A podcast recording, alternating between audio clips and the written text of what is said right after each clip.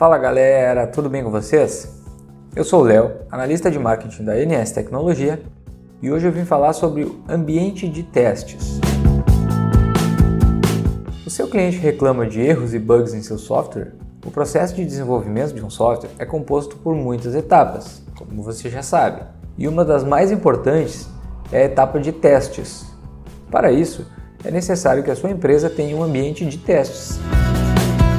Com ele, você poderá testar se todas as rotinas do software estão funcionando perfeitamente, antes mesmo de atualizar o seu cliente. O teste feito em produção normalmente causa erros que são notados pelo cliente, afetando a credibilidade da sua empresa.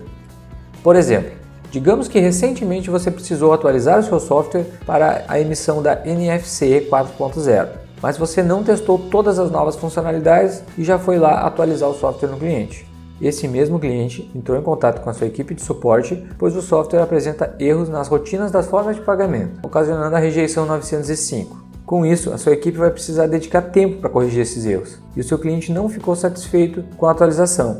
Então, todo esse transtorno poderia ter sido evitado se o software fosse submetido a um ambiente de testes rigoroso, onde fossem testadas todas as rotinas afetadas pela atualização da versão. E com isso, a sua equipe acabou gastando mais tempo resolvendo os problemas oriundos dos erros do que testando as funcionalidades do software. Portanto, um ambiente de teste reduz bastante os atendimentos de suporte técnico. Afinal, quanto tempo a sua equipe de suporte perde em atendimentos dos erros nas rotinas do seu software? Toda atualização de um software necessita de testes, seja apenas uma mudança de rotina ou uma nova funcionalidade.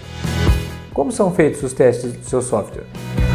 Eu vou disponibilizar um e-book totalmente gratuito. Na descrição desse podcast eu vou deixar o link dele, onde nós listamos os motivos para você ter um ambiente de teste. É só você acessar lá e baixar ele, beleza? Um grande abraço e até a próxima.